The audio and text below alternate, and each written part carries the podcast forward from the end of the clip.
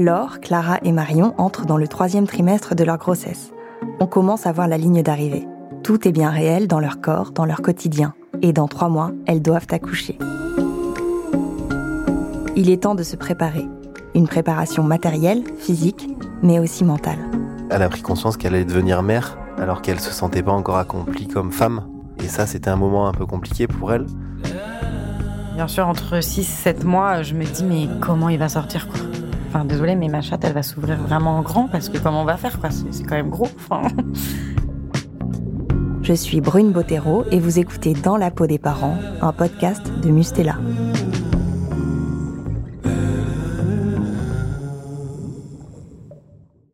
Quand on se retrouve toutes euh, assises euh, sur un tatami pour faire un, TP de grossesse, euh, c'est assez particulier. Pour Laure, découvrir la grossesse aux côtés d'Elodie, qui, elle, a déjà vécu deux fois l'expérience, lui permet d'être accompagnée au quotidien.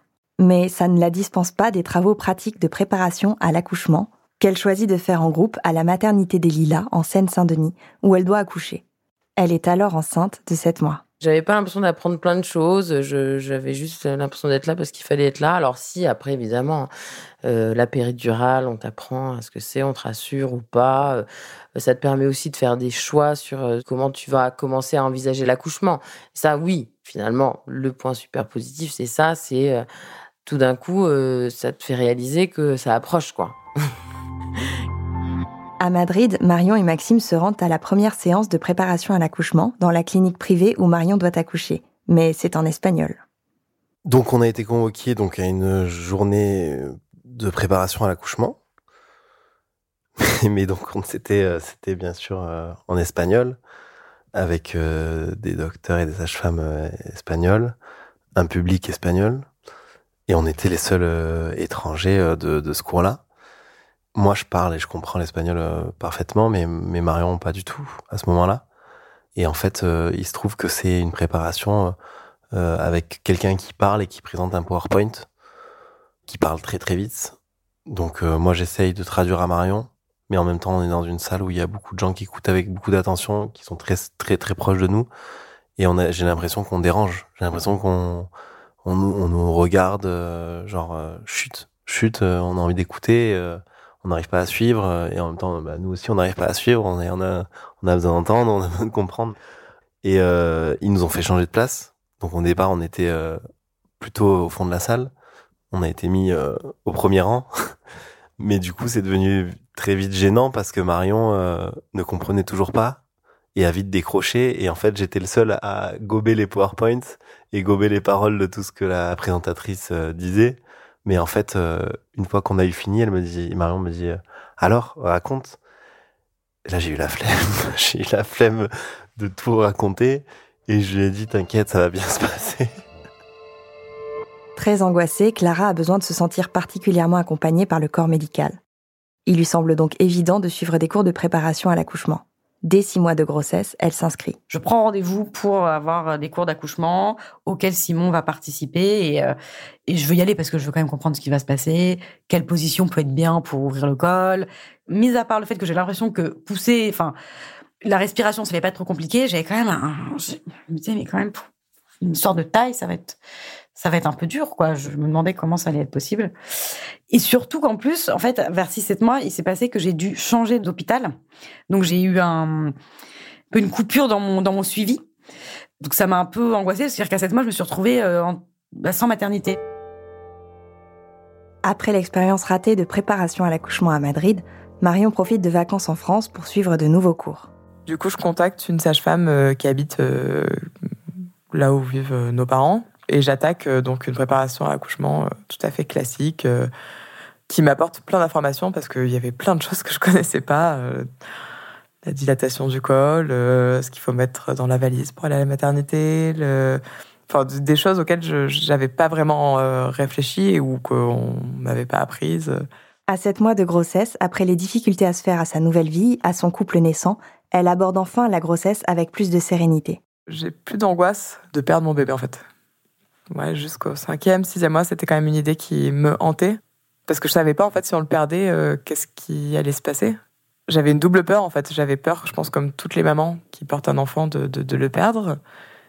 Et en plus, je me disais, mais du coup, si on fait pas cet enfant, est-ce qu'on est ensemble? Est-ce que Enfin, est-ce qu'on garde, est-ce qu'on reste vivre à Madrid Est-ce que Maxime garde ce métier? Enfin, nos choix avaient tellement été pris avec l'arrivée de cet enfant que du coup, euh, je savais pas si s'il arrivait quelque chose, euh, que nous on allait devenir quoi.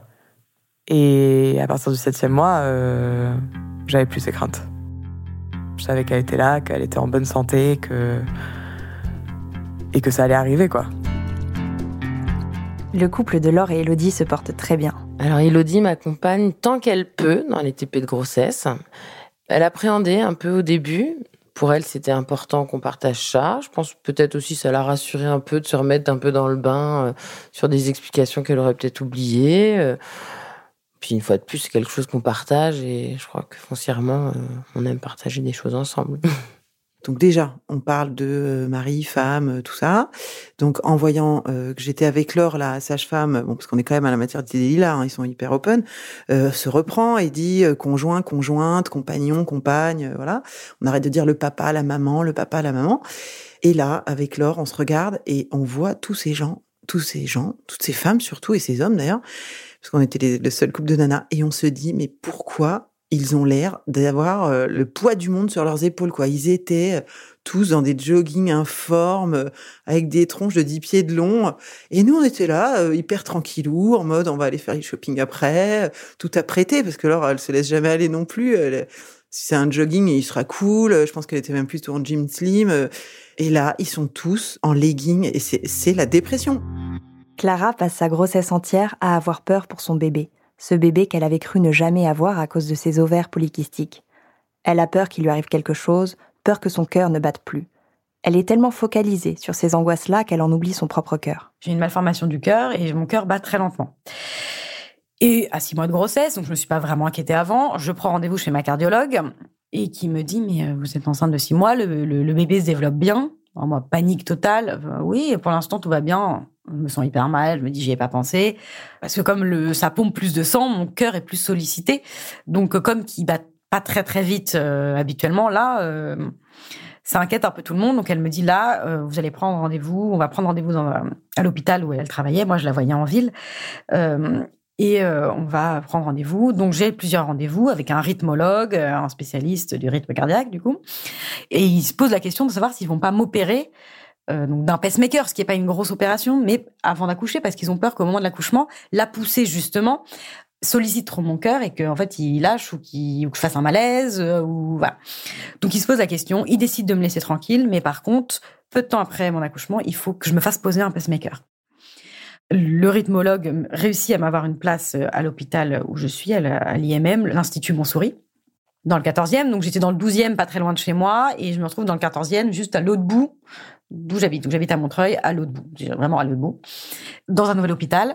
On me l'impose parce que ils veulent le jour de l'accouchement que je sois euh, dans un service où on peut prendre en charge euh, le bébé et où on peut me prendre en charge moi. C'est-à-dire que si je fais un malaise, euh, si mon cœur s'arrête, enfin s'il y a quoi que ce soit, il faut qu'il y ait un cardiologue qui soit là. Alors pas avec moi forcément à côté de moi l'accouchement, mais il faut que je sois dans un hôpital où il y a un service de cardiologie pour pouvoir être prise en charge s'il y a le moindre problème. Je décide pas, mais on, m'oblige. Mais enfin, on m'oblige. Euh, j'accepte évidemment parce que ça me semble évident que je veux pas ni mettre en jeu ma vie ni celle de mon futur enfant. Donc j'accepte ce transfert euh, à l'autre bout du monde pour moi, dans le 14e. Marion poursuit cette épée d'accouchement en France, rassurée d'être entourée de gens qui la comprennent et qu'elle comprend. Ces séances de préparation à la naissance sont essentielles pour appréhender la venue au monde du bébé. Parfois, elles permettent aussi aux futurs parents d'ouvrir les yeux sur des problématiques nouvelles qu'ils n'avaient pas soulevées auparavant. Avec Maxime, on se pose de plus en plus de questions sur, euh, sur la maternité où on est suivi, parce que l'accouchement approche et que c'est là que je suis censée accoucher. Et, et cet échange avec cette femme, euh, ça me met encore plus la puce à l'oreille sur le fait qu'il y a un accompagnement qui n'est pas celui euh, dont j'ai besoin et celui dont je rêve en tout cas. Euh, c'est donc une, euh, une clinique privée qui avait été recommandée par un ami de mon père euh, qui, pour le coup, lui avait vécu une grossesse, enfin sa femme, avec une grossesse compliquée et qui était peut-être très, très à même pour elle, mais moi, quand je suis allée, c'était juste le seul nom qu'on m'avait conseillé, et du coup, je suis allée un peu confiante. Et en fait, j'ai réalisé que déjà, la première fois qu'on est arrivé devant, avec Maxime, on s'est regardé, on a dit, mais ça ressemble trop Club Med. Donc, ça a posé les bases quoi, sur ce que ça allait être dedans. Et en fait, c'est c'est la, clinique où accouche plein de personnalités euh, espagnoles, euh, plein de joueurs de foot, enfin des gens euh, qui ont beaucoup de sous et qui ont aussi envie de prendre le moins de risques possible en fait. C'est la maternité qui pratique le plus gros taux de césarienne de Madrid. Et ça, en fait, on le comprend petit à petit. Il aura fallu plusieurs rendez-vous pour qu'on cerne un peu l'ambiance et le, la, la, philosophie du, de l'établissement.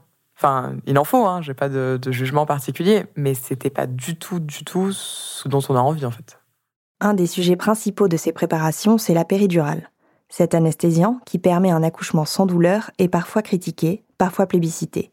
Laure s'est posé beaucoup de questions dessus. L'accouchement commence à me, pas me paniquer, mais je commence à me poser des questions, et notamment sur la péridurale parce qu'évidemment, bah, c'est la grande question.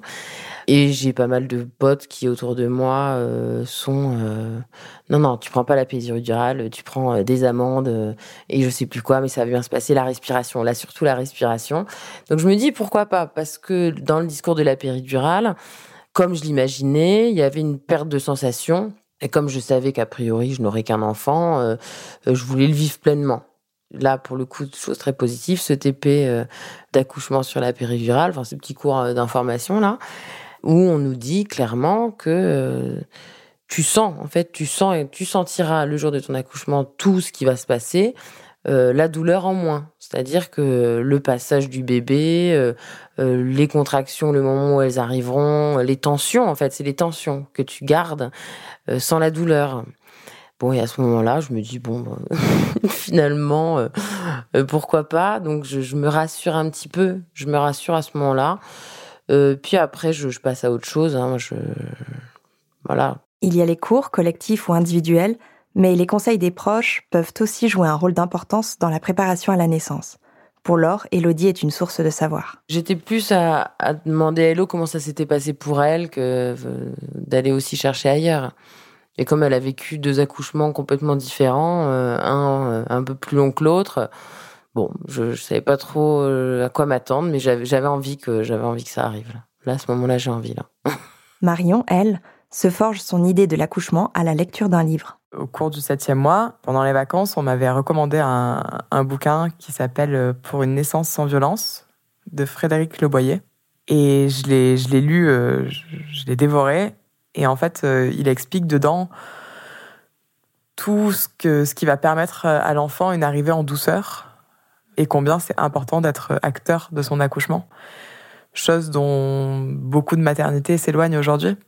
Et moi, ça me parle vachement, en fait. Ça, tout, c'est plein de petites choses euh, qui peuvent sembler anodines, euh, mais moi, c'est vraiment ce que j'ai envie d'offrir à, notre enfant et Maxime aussi une arrivée euh, dans ce monde. Euh, enfin, déjà qu'elle a été conçue dans un contexte un peu chaotique. Si on peut lui, proposer un accouchement euh, le plus serein possible, on le fait volontiers, quoi.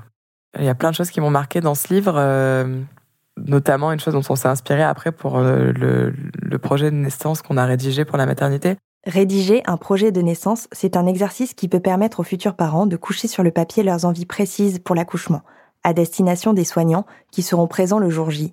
Je me souviens qu'il explique que l'enfant, il est dans, dans un milieu aqueux et, et sombre pendant neuf mois. Et qu'au moment où il sort, c'est déjà juste le fait de changer ce, ce milieu-là, c'est un choc. Mais que si on peut euh, lui éviter d'avoir une, une lampe euh, qui l'agresse, euh, c'est mieux, parce qu'il dit n'importe qui qui sort d'une chambre noire n'a pas envie de se prendre une, lumière en pleine figure et c'est vrai que personne ne fait ça. Enfin, le matin, quand le réveil sonne, on attend tous 2-3 secondes avant d'allumer la lumière, quoi, ou d'ouvrir la rideau. Et, du coup, c'est des choses qu'on a demandé pour l'accouchement de notre fille, euh, voilà, d'essayer de, de, respecter ça dans la mesure du possible, bien sûr. Clara a été stressée par le changement d'hôpital, mais elle se trouve finalement réconfortée par le corps médical qui l'accompagne et peut enfin penser à ce qu'elle souhaite pour la naissance. Donc j'arrive dans cet hôpital un peu genre euh, coucou, voilà. Mais en même temps, je suis rassurée parce que je sais où c'est là où je dois être. euh. Et donc du coup après se pose aussi la question de comment je vais accoucher, la péridurale, euh, pas péridurale, qu'est-ce que je souhaite. Moi de toute façon depuis le début je sais que je veux une péridurale hein, parce que je suis douillette et que je crois que ça fait quand même très mal on m'a dit donc euh, je, je suis et que en fait on est au 21e siècle et je veux que toute la médecine moderne se mobilise pour mon accouchement donc ça signifie une péridurale pour moi. Mais donc voilà j'ai rendez-vous avec l'anesthésiste qui m'explique quand même que bon comme j'ai mon problème au cœur il faut quand même bien doser. Euh, voilà, il faut quand même faire attention, euh, mais que je vais pouvoir avoir une péridurale évidemment. euh. ça a été pour moi évident que presque évident que j'allaiterais pas. C'était ces genres de choses, je le savais assez rapidement que je souhaitais pas allaiter et, et que j'aurais une péridurale quoi. Car le troisième trimestre est aussi souvent le moment où la question de l'allaitement émerge. Sujet sensible, parfois épineux. Il appartient totalement à la mère, seule personne à même de savoir ce qu'elle désire très profondément. Marion est déjà fixée sur la question. Euh, à ce moment-là, je sais que je vais allaiter, c'est une certitude. Je sais pas exactement ce que ça va représenter euh, en termes de sensations, en termes d'investissement, mais ça me semble évident que pour les besoins de notre enfant, c'est le, c'est le mieux. Et ça me semble complètement naturel et complètement. euh, Enfin, je, je crois que je me suis pas trop posé la question en fait. Clara a également une opinion bien tranchée. Je pense que c'est des beaux moments de nourrir son enfant et je voulais aussi que Simon les vive, il était d'accord avec moi et surtout je voulais qu'il se lève aussi la nuit et se réveille aussi la nuit et que je voulais pas être la seule à me réveiller la nuit. Et surtout mon corps il il a pris une vraie claque et plus ma grossesse avançait, plus je sentais qu'au niveau de mon corps c'était difficile et je voulais pas me rajouter euh, ni de la fatigue et ni qu'en fait on me touche. euh, Désolée, moi j'avais cette sensation là que je l'ai porté pendant neuf mois, euh, je l'ai accompagné. Là, j'avais besoin qu'on lâche mon corps. J'ai été auscultée euh, beaucoup de fois. Euh, j'avais plus envie qu'on me touche ni mon vagin ni mes seins. quoi. J'avais envie d'être tranquille et j'avais pas envie qu'on me tire, sur mes seins. Plus la grossesse avançait, plus je sentais que j'avais besoin qu'on laisse tranquille un peu mon corps, qu'il ait une pause. Et je pensais pas qu'avec l'allaitement, ça pouvait, je avoir une pause. Marion et Maxime décident de rédiger ensemble leur projet de naissance. Donc on a, on a expliqué qu'on aimerait un, accouchement le plus naturel possible. Je n'étais pas fermée sur la péridurale, mais, mais j'avais vraiment envie de, d'essayer sans. Euh, puis dans l'idée d'être, d'être acteur de son accouchement, euh, la péridurale s'enlève un peu de... Enfin, dans l'action physique qui est possible, ça, met quelques freins, donc euh, j'avais envie d'essayer sans. Et au moment où on l'écrit, on est un peu euh, gêné parce que je suis toujours suivie donc euh, dans cette clinique euh, qui, en qui en vrai on n'a pas vraiment confiance. Et sauf que ce qu'on écrit, on, on aimerait le, ressentir pour de vrai. On aimerait vraiment pouvoir se dire qu'on est au bon endroit avec les bonnes personnes. Mais bon, enfin, on, on l'écrit quand même. Je suis de plus en plus perturbée par le fait de ne pas accoucher au bon endroit et le fait que ce projet ne soit pas reçu et entendu. Et du coup, euh, je contacte une sage-femme libérale à Madrid qui me confirme que je ne suis pas au bon endroit. Mais je, me dis que c'est quand même tard dans ma grossesse pour changer. Euh, L'un dans l'autre, euh, on est mi-septembre, je, me rapproche de mon terme qui est initialement le, le 30. Et du coup, j'ai peur de, de pas...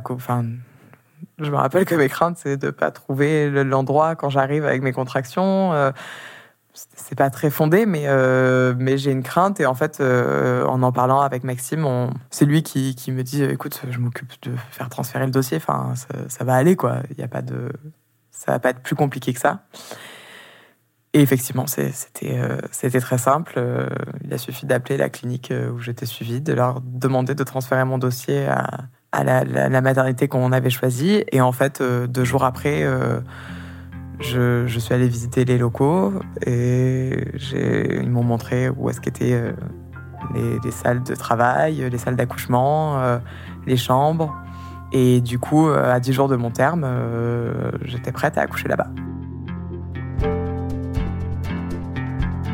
Préparer la venue d'un bébé, c'est aussi voir plus loin que le moment de sa naissance, se projeter dans ses premières semaines, ses premiers mois, réfléchir au quotidien qui va changer, aux aspects pratiques et matériels aussi, qui vont prendre de l'importance. On prépare son arrivée, il a de la chance, il a une chambre qui va être pour lui.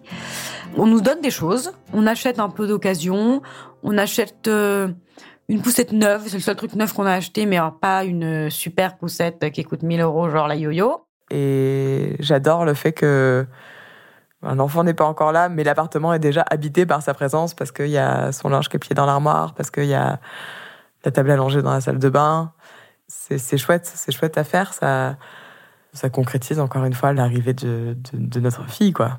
Et euh, sinon, on nous a donné plein de choses. On nous a donné une table à langer. On a acheté une commode quand même pour mettre ses vêtements. Évidemment, on a acheté quelques petites choses parce qu'on a envie, mais euh, c'était quand même beaucoup de prêts, de dons. Euh, mais c'est ce qu'il faut faire. Hein. Enfin, je veux dire, il faut transmettre hein, parce que sinon, c'est pas possible. Ces projections sont parfois très complexes quand, dans le couple, on n'est pas encore tout à fait sur la même longueur d'onde, comme Marion et Maxime. On a attendu le, le troisième trimestre pour vraiment euh, se pencher sur la question de de quoi on va avoir besoin euh, pour l'arrivée de notre fille. Moi, je, j'avais aucune copine qui était enceinte ou qui avait eu un bébé à ce moment-là, et du coup, euh, je n'avais aucune idée de ce qu'il fallait parce que j'avais l'impression que je savais tellement pas ce que c'était euh, m'occuper d'un bébé que je cherchais tout sur internet. tout ce que j'aurais demandé en fait à, à une pote euh, qui aurait vécu l'expérience six mois auparavant, bah, je le demandais à des forums. Et c'est comme ça que j'ai découvert l'existence du liniment. c'est comme ça que j'ai appris ce que c'était une gigoteuse. Euh. J'ai senti aussi une Marion qui avait euh, un besoin de, de planification, un besoin d'organisation, un besoin de, de confiance en elle. Et je pense que elle a pris conscience qu'elle allait devenir mère alors qu'elle se sentait pas encore accomplie comme femme. Et ça, c'était un moment un peu compliqué pour euh, pour elle. Moi, j'étais plus encore, euh, encore j'étais j'étais toujours dans l'insouciance. Je me disais que c'était dingue qu'on soit pas préparé. Enfin, pour le coup, euh, il y a les cours de préparation à l'accouchement, mais mais ils nous préparent pas à dans quoi il faut mettre l'enfant quand il a trois mois dans un cosy, euh, ensuite euh, dans un siège auto euh, quand il tient assis, enfin toutes ces choses. moi, je n'étais pas formée et j'étais un peu seule dans ça. Et Maxime, ça ne m'inquiétait pas non plus. Mais par contre, voilà, j'ai jamais fait le lit avant qu'on soit rentré de la maternité. Le lit n'était pas fait. Enfin, il y avait son berceau, mais on a mis un drap vraiment. Euh, c'est un peu symbolique, mais euh, on n'a pas fait le lit tant qu'il n'était pas avec nous, quoi. je crois qu'il y a un peu de superstition. C'est un peu comme pas dire le prénom. Enfin, en vrai, je l'avais dit à ma mère et à deux trois copines, hein, mais euh, moi, un petit peu de superstition, quoi. C'est même pas genre de la surprise, hein, le prénom, genre ah, on veut garder la surprise. Non, mais il y a un peu de superstition, quoi. Il n'était pas là pour l'instant. Et tout n'était pas absolument prêt. La chambre n'était pas parfaitement décorée. Euh, je veux dire, tout n'était pas prêt. Ça se fait au fil du temps. Maintenant, il y a deux trois petites choses en plus. On a fait une liste de naissances qu'on a envoyée à nos proches euh, en mettant ce qu'on avait besoin. Je sais pas en cumulé, j'ai dû y passer peut-être 50 heures sur la liste de naissance, à enlever, à remettre, à enlever, à remettre. Des fois, je me réveillais au milieu de la nuit, je me disais euh, ah mais ça, ça, ça va servir à rien. Enfin, pourquoi j'ai mis ça Et vice versa. D'un coup, je découvrais l'existence euh, d'un baby cocoon, euh, un truc pour la poser. Et on a eu, on nous a offert beaucoup de choses. on nous a offert beaucoup de choses. Et puis je voulais pas que ça ressemble à un magazine, quoi, la, la chambre de mon fils. Euh. Et j'ai pas envie de décorer un endroit qu'il a même pas lui-même décoré. Euh. Je voulais pas un truc absolument parfait. Euh. Voilà. Puis ça me ressemble pas du tout. Je suis beaucoup trop pas organisée pour faire ça. Et il est temps aussi de penser à la valise de maternité. Parce qu'il faut quand même la prévoir. Euh, à huit mois, j'allais été pratiquement faite. Enfin, il faut quand même la faire un peu avant parce que même si on est un peu superstitieux, là vraiment arriver sans rien à la maternité, c'est pas possible. Donc, euh, euh, juste ici, on avait acheté un pyjama qu'on savait qui serait pour la naissance. On avait euh, acheté plein de choses, mais il y a aussi des choses type des serviettes hygiéniques, ça ne convenait absolument pas. C'était pas du tout ces serviettes hygiéniques qu'il fallait acheter, quoi. Limite, j'avais acheté des protège-slips. Enfin, je veux dire non, mais on a vraiment besoin d'une grosse serviette, quoi, de mamie anti-fuite et tout. Il y a tellement de choses à avoir en tête pour l'arrivée d'un bébé. La fin du troisième trimestre, c'est aussi la difficulté à être dans l'insouciance, et le corps se manifeste plus fortement. Pour Marion, l'impatience commence à poindre. Les derniers jours, les dernières semaines sont hyper longues. J'ai hâte qu'elle sorte, j'ai hâte de la rencontrer et j'ai hâte de plus subir euh, cet état de grossesse. Parce qu'à ce moment-là, il fait 43 degrés à Madrid. J'ai chaud en permanence. J'ai même plus faim. J'ai chaud, j'ai chaud. j'ai pris 18 kilos depuis le début de la grossesse et je me sens très lourde. Et je, je trouve mon ventre euh, énorme. Donc euh, le quartier où on vit, c'est un quartier où, qui est dans une, euh, dans une cuvette. Donc où que je veuille aller, il faut que je monte. Les derniers jours, je me sens incapable de monter, quoi. Clara voit sur ce dernier mois ses angoisses enfin diminuer. Oui, j'ai toujours peur de perdre euh, l'enfant que je porte. J'ai toujours un peu cette angoisse. Mais à la fin, en fait, il prend tellement de place. Il est tellement présent tout le temps que j'ai moins peur. Enfin, j'ai toujours peur, mais je suis tellement fatiguée, euh, j'en ai tellement marre, j'en peux tellement plus a des moments, euh, je suis même plus angoissée, je suis juste saoulée en fait. Je suis juste saoulée de mes pieds, je suis saoulée de ce ventre qui pèse 8 tonnes, de, de voir que je suis à 8 mois et demi, que je commence à avoir des vergetures alors que j'ai pas eu une seule vergeture depuis le début. Je suis toujours angoissée, hein, j'y pense toujours, mais différemment parce qu'en fait, il est tellement présent, je le sens tellement tout le temps en moi, que moi, quand même. Moi. J'ai plus peur d'accoucher que qu'il meurt. je, en vrai. Il est trop en moi, quoi. Je, il prend trop de place, quoi. J'en peux plus. Je l'adore, hein, je, me sens que j'ai de l'amour pour lui, hein, mais j'en peux plus. Franchement, je suis au bout de ma vie. au bout de ma vie. Enceinte, on apprend à accepter des situations inimaginables dans d'autres contextes, comme Marion. Un jour, je, me rends compte que j'ai plus de shampoing. Donc je pars à la, pharmacie euh, acheter du shampoing. Et au moment de payer, j'éternue. Et je m'étais même pas vraiment rendu compte que j'avais euh, envie de faire pipi. Sauf qu'au moment où j'éternue, je, je, je, je me fais pipi dessus, en entier. J'ai même pas réussi à retenir euh, les dernières gouttes, quoi. Et là, je me rends compte que je suis hyper, hyper enceinte, quoi. Que c'est quelque chose qui pouvait pas m'arriver euh, autrement qu'à ce moment-là de ma vie. du coup, heureusement, j'avais un, une sorte de châle ou de foulard dans mon sac que j'ai euh, que j'ai noué autour de la taille. Et j'ai payé, j'ai euh, un peu essuyé avec mes pieds pour pas pour pas laisser de flaques. Et je suis sortie et j'ai explosé de rire. Et j'ai appelé Maxime et je lui ai raconté que je venais de me pisser dessus. Et on a beaucoup ri. Enfin, c'était un, petit moment de solitude, mais euh, mais je trouvais que vu le contexte, j'avais le droit, que c'était pas très grave. Dans un autre contexte, j'aurais eu super honte, mais là, j'avais un peu honte, mais je trouvais que j'étais pardonnée. je pense que c'est une histoire de bébé qui appuie sur la vessie, de la tête qui pousse euh, en bas. Euh. Je ne sais pas exactement quel est le, le, phénomène, le périnée qui est peut-être qui a déjà pris un petit coup. Euh. Enfin, tous ces trucs-là qui sont un peu chamboulés par, par ce qui est en train de se passer, quoi. Laure se sent très bien, mais commence à être curieuse de rencontrer son bébé. Le terme était censé être pour le 17 euh, décembre. Euh, là, on est début décembre, on a installé le sapin, donc euh, je me dis que ça commence. En, en fait, à partir du, en gros, du 1er décembre, je me dis que ça peut arriver n'importe quand. Euh, Hello m'ayant toujours dit que voilà, ça pouvait arriver dans 15 jours avant et que c'était normal et que c'était pas grave. Donc euh, voilà, pour moi, c'était ça, ça pouvait arriver, mais je n'avais jusqu'ici jamais eu de contraction, donc je n'étais pas très confiante sur le fait que ça puisse arriver avant. Euh, mais pas de contraction apparente, euh, rien qui pouvait euh, signaler que ça allait arriver avant le terme, quoi, clairement. C'est la dernière ligne droite, raconte Clara. Je sens que je l'aime déjà, mais en même temps, je sens que je, je l'aime pas encore totalement.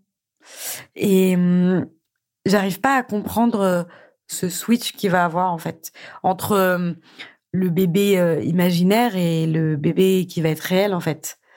J'ai pas de pression par rapport à l'amour que je vais lui donner ou ce que je vais ressentir, mais je suis un peu euh, dubitative de dire bon bah oui, c'est vrai que je sens que je l'aime beaucoup, mais mais je sais pas, j'attends un énorme déclic. Tout le monde me dit, il y a un déclic, là, là, il va venir un déclic. J'attends toujours, hein, là, le déclic.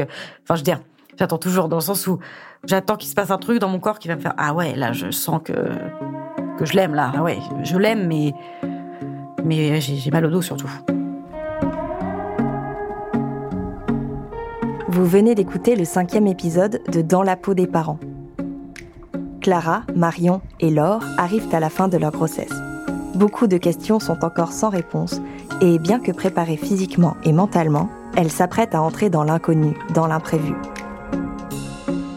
Dans le prochain et dernier épisode de cette première saison, ce moment toujours attendu, souvent redouté, parfois sublimé, la naissance.